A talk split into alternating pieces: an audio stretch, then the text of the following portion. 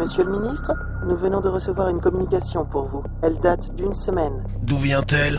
Les expéditeurs ont codé leur transmission, mais d'après nos calculs, étant donné le temps qu'elle a mis à nous parvenir, elle proviendrait d'une région proche de Daïkomir, monsieur. Passez-la moi dans mon bureau. Bonjour, monsieur le ministre. Vous me reconnaissez, je pense. Agent Mara Ibanez. Je sais que vous n'allez pas mettre trop longtemps à définir l'origine de cet appel. Autant vous faciliter la tâche.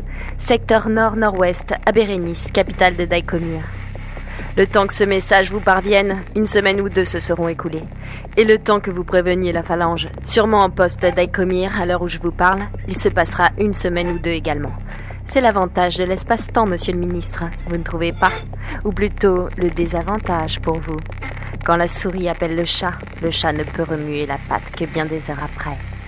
La vitesse du son et celle de la lumière sont décuplées par les communicateurs relais dissimulés ici et là dans l'espace. Mais ça ne vous aide pas tant que ça finalement. Vous n'avez pas la réactivité requise. Petite pute Alors voilà, monsieur le ministre. Je viens vers vous non pour essayer de dealer une quelconque trêve ou la totale impunité pour l'agent Malcarne ou moi-même. Non. Si je vous contacte, c'est pour vous dire que nous savons. Mais pas seulement ça. Pour vous éclairer sur ce qui va se passer dorénavant.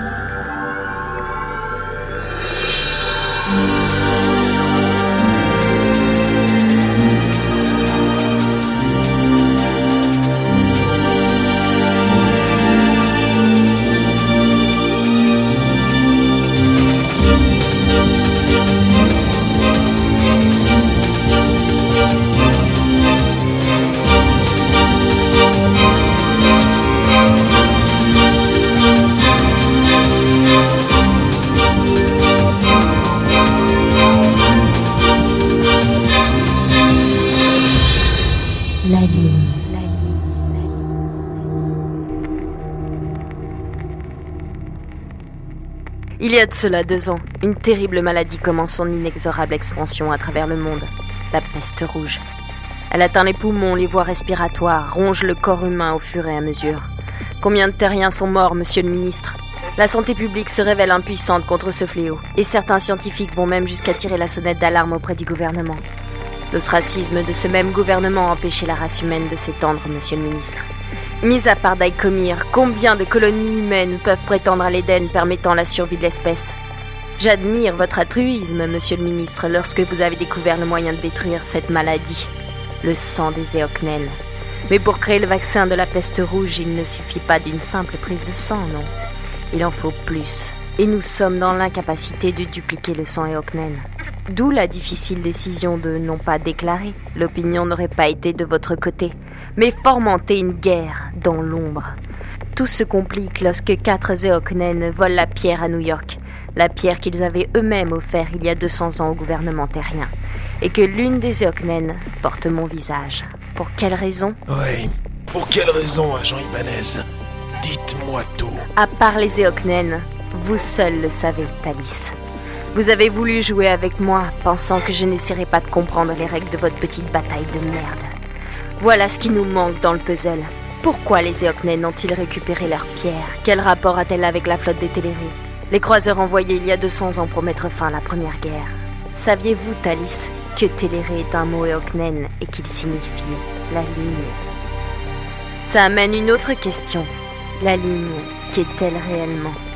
Une simple croyance comme vous l'aviez prétendu Ou autre chose? Les Éocnènes sont ici à Daïkomir. Je les retrouverai.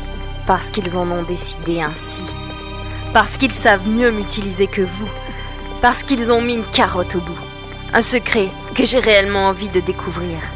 Les choses vous ont échappé, monsieur le ministre, pour la simple et bonne raison que vous aviez trop peur d'en perdre le contrôle. Paradoxal, vous ne trouvez pas? Je ne veux qu'une seule chose désormais, Thalys. Comprendre. Tentez de m'arrêter comme vous le pouvez, mais vous n'y arriverez pas. Fin de communication. Petite. Contactez le président.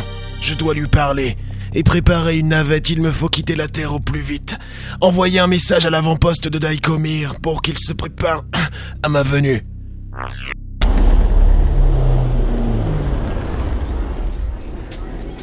Roi d'Ashmi. Je demande à voir son Ils étaient une dizaine au fond d'une salle comble du bar enfumé. Une dizaine agglutinés autour d'une petite table à assister à un pauvre duel de cartes entre deux baraques. Certains jeux simples ne meurent jamais. Ils investissent même d'autres cultures. Les deux joueurs n'avaient presque rien d'humain. Ah, tu crois ça? Ah, ben à ce que je vois, on n'a pas trop changé sa méthode de jeu. C'est assez grossier, je trouve. Celui qui portait un casque doré, deux tubes pendant au niveau de ce qui devait être sa bouche, tourna la tête vers Kaz, adossé dans l'ombre. Il parut perplexe, baissant l'arme qu'il avait pointée sur son adversaire. Un skési, une sorte de grosse masse verdâtre indescriptible. Non, c'est pas vrai. Casino On m'avait dit que t'étais dans le coin, mais j'y croyais pas une seconde. La dizaine de spectateurs s'éparpilla lentement tandis que Kaz s'avançait. C'est parce que t'as jamais su nous faire confiance, Solomon. Je me suis avancé à mon tour, relevant la capuche trempée qui m'avait permis de passer inaperçu dans le décor des bas-fonds de Daikomir. Moi, qui avais toujours fui mon passé, depuis ma rencontre avec les Eoknen, je n'ai cessé de le retrouver.